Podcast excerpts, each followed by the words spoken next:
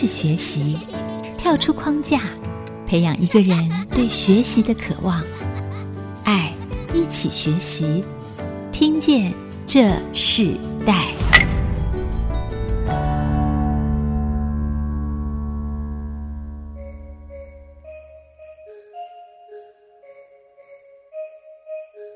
各位听众朋友，大家好，欢迎收听《听见这时代》，我是主持人郭兰玉。今天在《听见这时代》节目里头，我们今天跟大家分享的世代学习关键字，我们要谈到长期照护联盟啊，老人化产业之战。我们看到，其实，在整个台湾，依据卫福部的统计啊，台湾长照服务主要的需求集中在居家服务、日间照护，还有家庭的托顾，还有老人营养餐饮服务，甚至到交通接送的服务啦，设施的部分。有老人长期照顾机构、安养机构和老人公寓，甚至老人住宅等等，都在整个老人化的社会里头，我们看见许多产业不断的、不断的出现啊、那这些产业出现最大的原因，是因为家庭长照的需求、家庭照护的需求也越来越盛。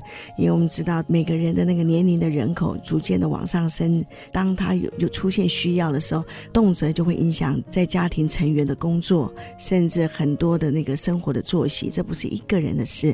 而是整个家庭或家族的事。那我们也今天针对这个主题，我们特别邀请到来宾是 CRC 长照集团的董事长张维婷董事长来到我们节目，跟我们分享这时代老人化社会面对的长照趋势。我们先请张董事长跟我们的听众朋友问声好。各位听众大家好，主持人好哦。当然，这新的一年开始哦，首先我要跟大家拜个早年，祝大家新的一年心想事成，万事如意。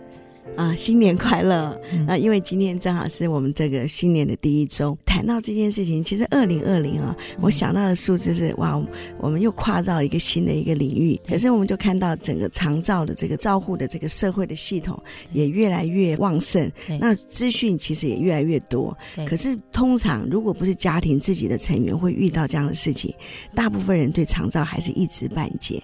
那谈这个之前，我们先请教董事长，嗯，你自己怎么进入到这个？这个领域的，你本身是学什么的？其实我本身是学医学工程。那医学工程出来，很多我的学长学姐其实都会从事所谓医疗的产业，不管器材或到医院里面去工作。一开始也是这样。那到了医院医疗的产业，就是一开始接触是器材，好器材或是医疗的产品。我认识很多的医护人员，好。刚好我最专长的仪器是呼吸器，所以呢，就会跟呼吸器相关的、呼吸治疗相关的一些医疗人员哈有密切的接触。因为这样，我们在民国八十七年的时候就成立一个呼吸照护病房的一个联盟，好，还有一个居家呼吸照护的一个联盟，来照顾所有需要长期仰赖呼吸器的病患。我是从这里开始。其实我看到很多人创业啊，都是从自己呃手上拥有的资源开始啊。嗯、我们之前访问一位董事长，他是就从他家庭里头，他自己做光纤，他就从光纤里头发展出一个照护的智慧系统。张维婷董事长自己也提到，就是说，因为你学的是医学工程，对，那在医学工程里头，你最擅长的就是呼吸器，对，这样子的一个设备，对，那你就进入到这个领域，所以当时就因为这样就开始创业了嘛。对，其实接触了呼吸器的病人。那这些不管大人小孩，他是一个长期的。那我那时候其实长照还没开始，但我们已经知道我们的客户、我们的病人家庭，他们是需要长期照顾的。所以我们本来就有长期战斗哈，跟着陪着他们战斗的这样的一个一个信念。那刚好搭上长照这样的一个议题上来，政府的政策上来，刚好就跟我们符合，就是哎，我的个案他们的需求。就在这里面，那因为这样，我们觉得应该要去做可以满足他们所有服务的这个项目，才能够把他们照顾得更好。那既然政府也这样推广，世界的潮流也是这样子走，无论从哪一个角度去帮他们，就是我们原来那些客户、那些个案他们需要的东西。因此，我们觉得，那我们应该要来做。因为我们不能只做一部分，然后看他另外一部分还是还是没有人帮忙。那所以，因为长照的这个议题上来以后，我们觉得我们要整合，我们要再增加我们的服务项目，然后来满足我们所有的客户他们的需求。所以你们就进入到这个领域。对。可是，呃，张董事长也提到一个很特别的事情，你说联盟，对，你的创业为什么需要用联盟的模式来做呢？OK，以前会用联盟哈，以前用联盟是因为每一个呼吸照护病房也好，或是一个居家护理所，其实他们每一个老板是不一样。他们大部分都是一个医生，或是一个护理人员，或是一个呼吸治疗师。但是我们发现，要把它整合起来的时候，它必须透过一个商业模式，不能再是只是一个专业哦，因为那个牵扯到很多，比如说商业里面模式里面的，比如财务啊，哦，还有一些行销啊这些。所以，我们从好朋友的联盟是一种非正式组织开始。慢慢的，我们就把它成立一个真正的集团，那就互相有持股，用商业的模式是去拥有这些所有的这个单位。那这样子的话，才能够让这个每一个单位还有这个集团，它的效益可以发挥到最大。所以联盟只是一个非正式，集团才能够真正的把它商业化、整合化这样子。所以当初你们在长照一点零之前就已经开始了嘛？对。当后来发展二点零的十年也过去，现在又进行到更新的一个下一个十年了嘛？对。那在这样的一个过程中，你一进入到这个领域，因为这是一个新的产业，虽然你过去从呼吸器这个服务开始开创的时候，你觉得遇到最大的问题是什么？因为你们是一个集团，表示各有专业。对。那你们怎么把这样事情连接在一起？那你那时候最担心的一件事情是什么？做什么事情啊？万事都起头难呐，那一定都会有困难。但是我们每一个人都有一个信念，就是呃，你只要为个案好，你要为病人好，其实所有的问题都可以解决。好，所以我们其实我不觉得我们有碰到什么困难啊。好，但是中中间有没有很多事情要去学习？当然有。比如说第一个，我们也到国外去看看别人怎么做。哈。因为我我们不想要做，只是现在符合现在状况而已。我们希望能够做一个哦有前瞻性的。我们去了日本，发现日本找我们十五年，他们长照保险这些都是找我们十五年就开始，所以我们去看了以后才知道我们规划的方向往哪里走。那第二个，我们在整合这些的时候，最大的困难其实不是财务，其实是人才。就是人才是最困难的，人才的部分，我想最重要的是我们办了很多的课程，长照课程，可以从里面去吸收一些好的人才，有共同理念的人才。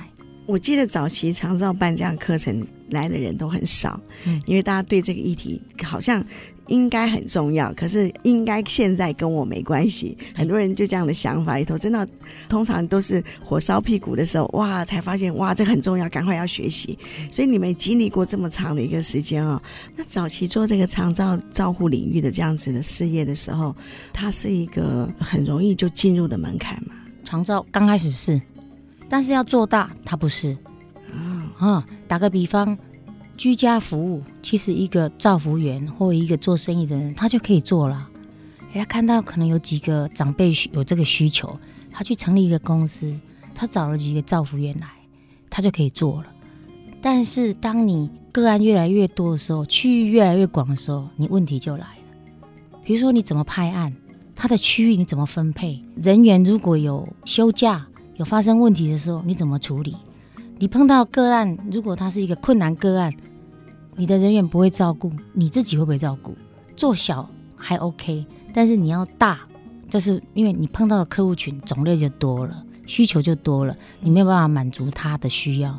所以为什么我说我们一定要整合，把医疗的人员整合，把照护的人员整合，把社工整合，把呃心理师整合，把一些行政会计人员整合，这些都要啊、呃、在里面，然后才有办法去。啊，像我们现在居家的个案，大概有将近三百位，这其实是花很多时间去去要去规划的，服务人员的路线，服务人员的晋升，那什么时候要搭配医护人员进去，他需不需要辅具，这些都是你必须手上有很多的资源，才能满足你每一位客户的需要。所以这不是一个容易的事情哦。听起来、看起来是一个单纯的事，可是当你一旦要变成一个系统化，甚至变成一个更扩大的一个照顾的领域的时候，而且照护系统其实所分的领域很多。没错，我们都要请张伟婷董事长跟我们来谈一下，说从过去的他从呼吸器一直到现在各样不同的照护的项目里头，看看台湾整个长照的这个历史的发展哦。我们都会来分享这个主题。我们稍后回来。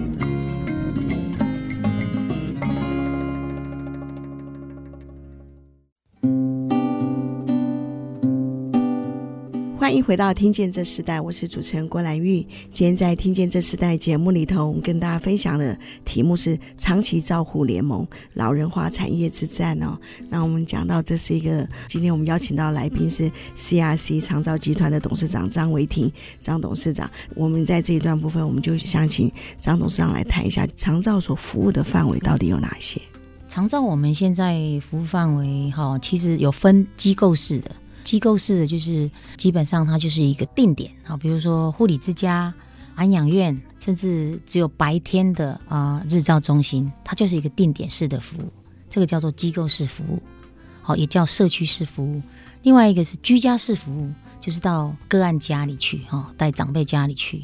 居家里面我们就最大宗的，大家也比较需求最大就是居家服务，居家服务人员哈，以前他们都会讲是看护啦。但是其实它正确名称叫居家服务员啊，或居家照服务员，这些可以去家里，比如说照顾长辈啊，帮他做家事啊，煮饭给他吃啊，陪伴他出去啊，陪伴他去就医啊，好，就有点像呃老人家的一个贴身管家一样哦，帮他协助他做他在家里或是在家里周遭他要做的一些事情。另外还有就是呃这几年就会再加入专业服务，居家专业服务就是。居家护理师啊，营养师啊，啊，还有像职能治疗师、复健师，这些都可以到这个长辈家里，因为我们发现，只有帮他陪伴他、服务或是做家事，这些居家照护员是不够的，因为老人家身体还是要有有时候有一些状况。第二个，很多他是从医院常常进进出出医院，可能开完刀或有一些慢性病，所以他还是要搭配。居家的这种专业的医疗人员，好去协助他。再来还有就是交通接送，难免长辈他也是要去就医啊，去复健，去参加活动。我们现在也也会有这个所谓的交通接送，啊，社区交通接送，接他去这个他想要去的地方。这些都长照服务里面都有涵盖。那再来就是辅具，这几年好更多被运用的。以前我们辅具就是。身心障碍者才有才可以呃申请补助，但现在长照也可以补助了。那举凡什么像轮椅啊、哈、哦、助步器啊，或是在家里的一些啊呃，无障碍设施，这个都可以。所以现在政府在长照的这个涵盖面是非常广的，哦，非常广，而且几乎都照顾到了。其实项目真的非常多，但这些项目里头最重要的就是人。其实生病了。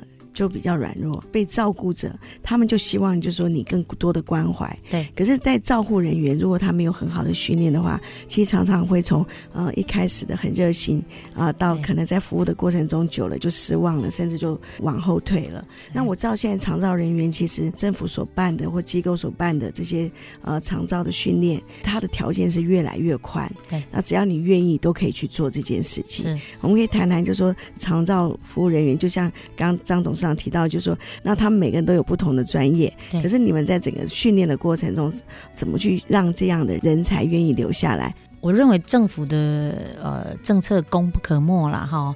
第一个，他也是有宣导哈，宣导像现在一九六六哈，一九六六这个长照专线，好让大家知道说政府在关心这些照顾这些长辈，投入人力造福员这个部分，呃，在。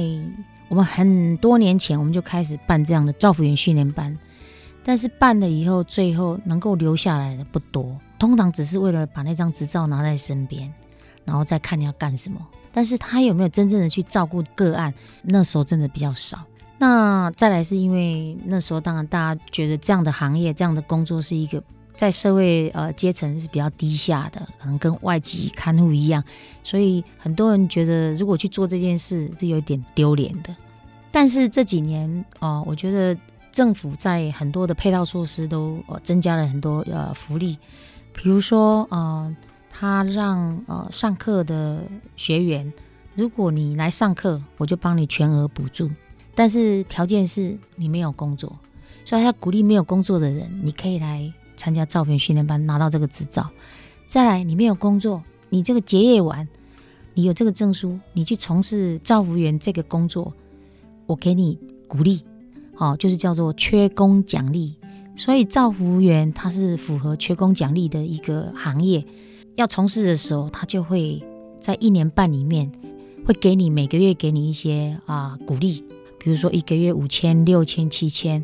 他也叫我们业者要给照服员的薪资，哈，要从优。那常常会来会来审查我们的这个给的薪水不能太少，哈啊。他们其实有一个最低限制，所以照服员薪水在公司任何公司要给就已经要有一个不错的薪水，加上政府给他的补助，这样子的话，我我想就是会让更多人愿意来参加从事照服员，其实。面对病人其实是辛苦的哦。那我觉得我们在上课的这个这个训练里面，一直加上一些比较温暖的元素给他们，然后不断的鼓励他们，就是从事这样的一个行业是一个非常有福报的。那甚至把一些成功案例啊，一些长辈他因为我们的照顾得到怎么样的帮助，然后得到怎么样的进步，来呈现给他们。让他们还没从事的时候就已经看到他们预期可能会做的一些很有意义的事情。那我觉得这个方式是非常好，不然他还是一个冷冰冰的。他面对个案各种状况都有，但是他没有一个爱心，或是他没有一个这样讲，就是一个置业，把它当成一个置业这样。是很难持续下去的。对，而且我发现现在的长照的项目分得很细，对，那个细则非常非常的细啊、哦。没错，其实一般家庭面对这样的问题的时候，也是开始学习。最重要，我看到现在长照人才，过去比较年纪比较大，到现在都好年轻哦。嗯，对很多的那个年轻人来讲，这是一个新的行业。他们觉得这件事情是他们可以投入的，没错。那你你看到这样的现象的时候，他们为什么想要加入？嗯、呃，我们可不可以谈谈他们现在心里所想的这世代的人？好，两年前我去日本的时候呢，我我非常讶异，我我发现他们那边长照机构在照顾长辈的旁边那位照服员，我本来以为是护理人员或是复健师，结果我一问之下，全部都是照服员，然后都很年轻。女的漂亮，男的帅，这样很年轻，就是都是那种小鲜肉。那我就很讶异，你想想看，一个老人他跟一个二十几岁的啊、年轻人在一起，他怎么会不开心呢？那这些年轻人，如果是他能够把他热情的一面展现出来，他是很容易打动这个老人家，而且跟他的互动一定非常好。回来以后，我有在想，在想说，为什么我们这里的照服员都年纪这么大？这就是我刚讲，一定要前瞻性。好，前瞻性就是我未来的规划一定要年轻化，不是说一天两天就可以促成了。好，怎么去规划这样的事情？哈，呃，有很多的事情要做。哈，第一个，你要延揽年轻人才，这点不是很难，因为现在很多学校都有老福系，什么社工系、什么银发照顾系，其实都有。我们让他知道说他未来。他有多少个方向，多少的机会啊，让他可以去晋升。第二个，你要让他看得到，那你要让他去实习去看，他看到以后，他才眼见为凭，要不然他还是会觉得我就是在护理之家一样。所以让他去看不同的单位，他会去想说，如果我来做，我会怎么样？一定要规划一个晋升的管道给他。那我觉得，一般年轻人，他既然念了这个科系出来。如果他有看得到他的未来，我觉得慢慢的很多的年轻人其实他是愿意加入的。他加入以后还是要记得，进来很容易了，维持很难。所以公司要怎么样坚定的去做这些规划好的事情，要一件一件事情很确实去做，这个非常重要，不能虎头蛇尾。所以其实要吸引这个新的时代人才进入长照的这个居家照护的这个领域，不管是居家照护啦，应该整个长照系统里头的整个服务人才领域里头，他们能够更深入，他们维持在这个环境里头。是我们先休息一下，我们在下一段部分，我们要请张维婷董事长来跟我们分享，就是说，其实你刚刚已经讲了一部分，日本比我们早了十五年的时间。对，那同样的，从台湾到国际，你怎么看长照事业领域的扩展？台湾的机会是什么？我们稍后回来来分享这部分。Looking back on all the years gone by, how I loved, how I've lost, and when I 欢迎回到《听见这时代》，我是主持人郭兰玉。今天我们在现场邀请到来宾是 CRC 长照集团的董事长张维婷啊，董事长来跟我们分享在长期照护联盟的这样子的一个环境里头，市场的发展和社会的需要。长期照护这个系统啊，从过去到现在真的不一样。对，而且我们看到过去真的是比较熟龄的这样子的呃人员来做这方面的行业，到现在越来越年轻了。对，那以我自己家庭为例啊，我母亲的那个居家服务员就真的好年。年轻，他是因为刚生了 baby，哇，他觉得自己想要照顾自己的孩子，他就投入这个事业。Okay. 所以每个人的呃需要和想法不一样。对。可是我们知道长照系统其实有一个部分，就是今天无论是在医院的，无论在护理中心的，嗯，啊，甚至在居家服务的，嗯，其实它就是人和人之间的照顾。对。所以人和人之间的照顾里头，你们怎么去？将这个安全的机制，甚至一个保护的机制，彼此保护的机制里头设定出来。对，你们这个过程中有哪些措施吗？第一个，我们在跟个案开始要服务他的时候，我们会签一个合约。那当然，这个本来政府就有规定哈，所以其实政府帮我们想很好了，然后就有这个样这样的一个部分合约。合约里面就会记载很很清楚，就是居服员他能够提供的是哪一些哈。那也很清楚告诉他。那第二个，我觉得沟通啦，好，很多事情在第一次的沟通是非常重要，所以我们第一次沟通一定是比较有经验的居服督导，哦，或是主任这样子的一个层级的有经验的人。那他要跟个案跟他的家庭沟通，他们有经验，从跟个案见面的第一次，他就会知道可能预期有哪些事情可能发生，或者说你们预期我们能做到什么。大家要沟通一下，也许你预期的东西我们是做不到的，那也要告诉你为什么哈，这样就是比较不会在政治上的很大的差异。那再就是，我觉得还有一个很重要的是我们自己人员的安全。有一些居服员或是一些呃专业居家护理师来工作，也会想说：哎呀，那我去按家，我一个人去吗？安全吗？这个其实。说实在，他们也会担心，所以我们必须就是说，呃，像我刚刚讲，刚开始一定要比较资深的人一起去，甚至于政府的造专他也有去过，所以我们会跟我们的居服员他们讲说，已经有两三个人在前面去过，都评估过，所以安全比较没有问题。在路上的安全，哦，这其实是我们最大的挑战。好，哦，我们现在居服员六十六十个在外面骑摩托车跑来跑去，哦，这个是安全。所以保险啊，当然健劳保之外啊，意外保险啊这些哦，难免还有一些，它就是会出一点小车祸。那我们在职灾的部分，我们人事的这个训练，职灾的这个帮他们申请，都要非常的熟稔，不要让一个这么辛苦工作的居服员，当他碰到事情的时候，是他要自己去处理。所以我想啊、呃，保护我们。照顾好个案，也要照顾好我们的人员哈。所以，其实，在你们的这个事业机构里头，服务人员、长照人员，他们其实都有完整的福利制度，对不对？对对。那你们最大的要提供你们经费的，其实是政府。没错。那你们怎么跟从医疗、政府和长照这三个方向结合在一起，然后怎么共存呢？我先不讲医疗的部分，然后我讲的是呃长照的一些照顾人员。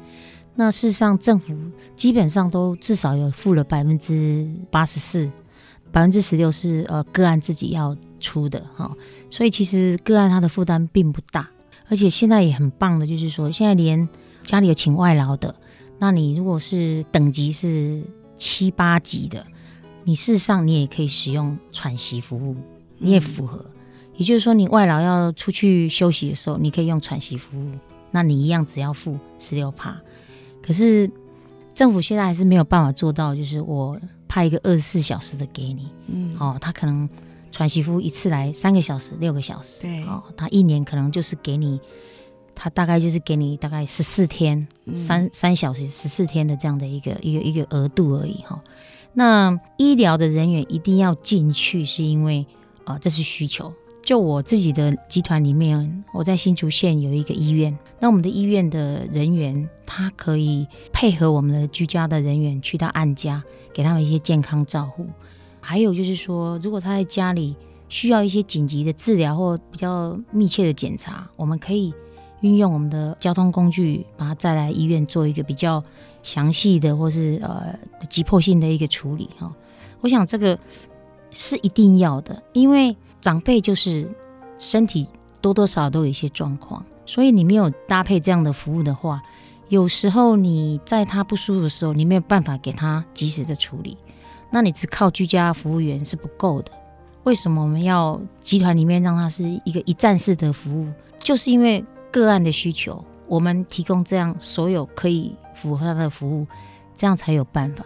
做长照，我想一站式服务是一个比较符合这个长照需求的一个方式。嗯，那突然想到，在长照的整个领域里头，有没有比较困难、最困难的项目？就是说，在你们人员层级上，无论是你们的居家服务，或是病理中心或护理之家、日照中心等等，你觉得一般长照人员他们通常这些呃服务人员，他们最困难的哪项目是哪一个部分？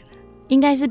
彼此不够了解吧？嗯，好，即使我们是一站式服务，有时候，比如说居家服务跟专业的居家护理师，他不见得两个人是有共识的。那你的照顾目标不一致，讲的话不一样，方向不一样，其实就很容易造成误会。好，所以我想，横向的沟通跟直向的沟通都非常重要。那最重要的是要彼此了解彼此的业务，所以在我们都会。定期的会开会，啊，开会让彼此呃，针对一个个案，他从是哪一部分有问题，大家都应该去了解。你你现在整个长照的人人力有多少？在新竹县这里而已的话，大概医院不算，应该大概有将近两百位。哇，这是很，因为还有护理之家，数字很大的数目了。对，所以你们长期都要开会，要要要。让照顾每个人，而且这些人他每个人几乎有些是兼职，有些是正职，对，其实照顾起来都不一样。然后这样子的一个事业，对呃张伟婷董事长来讲，也是一个很是个挑战，对，是一个挑战，是个乐趣，也是一个乐趣啊。好，我们休息一下，我们在下一段要请张伟婷董事长跟我们分享，就是整个在这个创业的一路以来啊，你觉得最美好的事情是什么？我们稍后回来。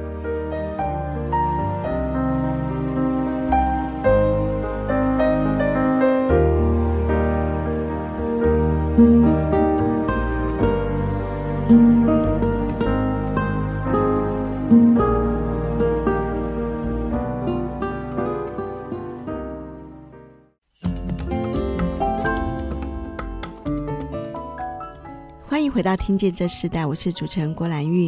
今天在听见这世代节目里头，我们现场来宾邀请到是 CRC 长照集团的董事长张维婷，好，来到我们的节目，跟我们分享这个长期照护这个联盟的照护系统的一个发展。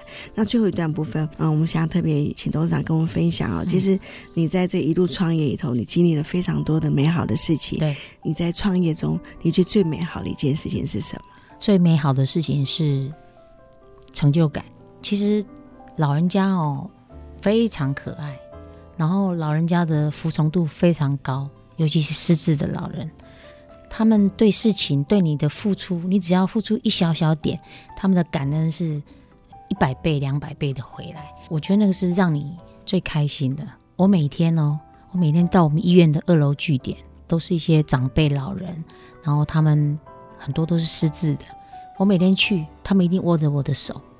他不记得我叫什么名字，他知道我是一个笑容满面的人，所以他用笑容回应给我。他习惯这样，然后他告诉我说：“阿里吃爸呗，阿里那唔去嫁，阿里那家睡啊。”他永远在，你知道在鼓励我，所以我觉得我任何我有任何忙的时候，我每天都要去那边，我要去讨拍一下啊。但是那个是我最快乐的事情，就是说从他来是一个面无表情，一个在家里头痛的一个长辈，说啊，在家里都不讲话，饭也不吃，然后也不知道气什么，来到我们这里变成叫他跳舞，我他就跟着大家跳舞，玩游戏玩游戏，画画就很认真，很专注。他真的比小孩子还好教。然后呢，他谢谢你，一直挂在嘴上，你只做一点点事情，所以我觉得那个成就感是最大。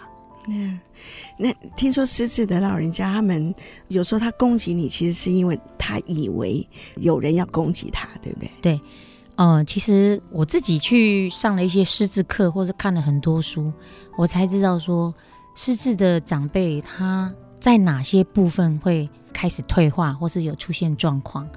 那失智有一大类，是因为他脑部他的脑神经已经有一些病变了。当他病变发生的时候，其实他对很多事情的解读跟他正常的时候已经不一样了。就像呃，我提的，为什么有一些长辈他会打人？其实他有原因的，他不是。所以很多人不谅解，说老人怎么这样乱打人？他是发疯了吗？或是怎么样？不是这样，他是认为有人要侵犯他，哦，所以你太靠近他，他以为你要打他，所以他先打你，或者你一个表情。比如说他吃饭掉了，你说：“哎，怎么可以这样？”你表情不好，他的解读是你在凶他，他就打你，他就攻击你，所以都有原因的。那所以失智长辈的照顾其实要有耐心，然后要有专业，好，要要能够会解读，然后要能够有耐心。只要顺了以后，你跟他有一个和平相处的模式，其实失智老人是非常可爱的。嗯，其实你你自己呃，在你的整个集团大概有正职和兼职人工员工大概就有四百多位，对，也是一个很大的规模啊。对，那同样的，你照顾的病患更多。嗯哼，那这样子的一个长期发展下来，其实我们也看到，因为长照的整个系统被社会看见，也被政府看见，所以其实政府的资源系统慢慢一直进去。对，我们在最后的想请教董事长，就说如果你手上拥有什么样的资源的时候，你最想回馈给社社会的是什么？我们用了很多的政府的资源在照顾这些啊长需要长照的，不管长辈或弱势，但是他总是还是不足够的。那比如说，我为了儿童，我成立了一个欢屋儿协会。那最主要就是在长期照顾的这种儿童里面，我们能够补足这个政府不够的，或者是他们在成长过程需要的一些东西。我们希望主动的介入来协助他们。当然，长辈这边也一样。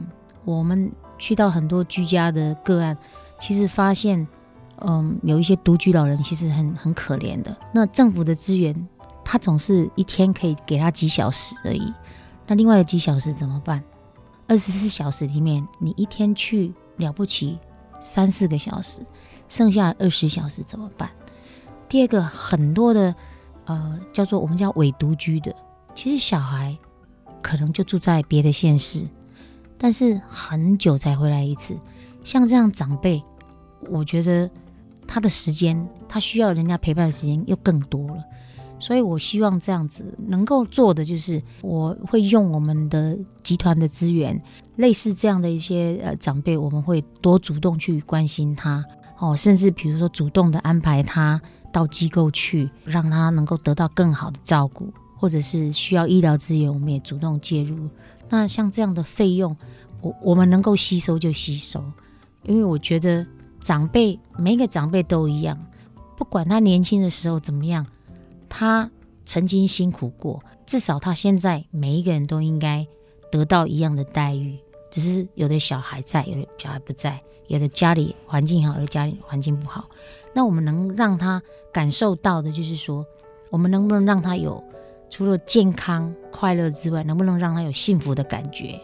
这是我从日本回来自己给自己的期望，也跟我们的呃员工讲，要让长辈有幸福感。嗯，你要去问他，是他有开心吗？他有幸福吗？如果这样的话，我我想，无论做什么事情，我们能够达到这样的目标，才是我们。最大最大的心愿呀，yeah, 那你最想传承给年轻人的价值是什么？我希望就是说，呃，分享一下我们啊公司的一个价值。我们 CRC 的意思叫做关怀、尊重跟承诺。无论你对长辈、对我们的员工、同事，关怀、尊重、承诺，要把它做好。只要记得这三个价值的话，这个信念，我相信我们会做得又开心又愉快。好，我们今天非常谢谢 CRC 长照集团的董事长张维婷董事长来跟我们分享这个长照的整个产业哦的发展。那其实长照真的细项太多，我没有办法用一集的节目来完全把这件事情说完。可是我相信很多的呃，在整个一个新的一年里头，甚至未来的整个发展里头，我们也看到很多家庭跟这件事情都完全没有办法是脱节的，因为长照它最重要的就是起于。家庭的成员，对，那我们也在节目的最后，我们也请张董事长跟我们分享一首歌曲，来代表你自己在这个产业中 啊，很大的心境，还跟听众朋友分享的事情。我会选这首歌，第一个是我们长辈喜欢，只要放这首歌就跳得很开心。第二个，就像我刚刚要讲的，所有的人，无论年纪大小，当然在长照，特别是年纪大的。我觉得大家都应该得到一样的待遇，哦，一样得到那个幸福感。我们都是吃台湾米，所以我要想要分享这首歌，就是《那东西假台湾米》这首歌。好，那我们就在这首歌中跟我们的听众朋友说声再见啊！新年快乐，新年快乐！好，我们下次再见，拜拜，拜。连结世代，超越差异。富予建设邀请您，爱一起学习。阮阿公七十一，工，看电视。